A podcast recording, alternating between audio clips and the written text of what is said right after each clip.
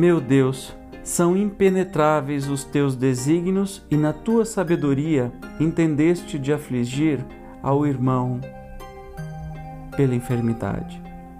Lança, eu te suplico, um olhar de compaixão sobre os seus sofrimentos e digna-te de pôr-lhes termo.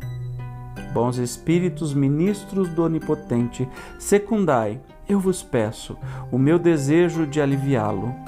Encaminhai o meu pensamento a fim de que vá derramar um bálsamo salutar em seu corpo e a consolação em sua alma.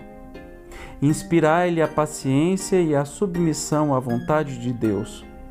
Dai-lhe a força de suportar suas dores com resignação cristã, a fim de que não perca o fruto desta prova.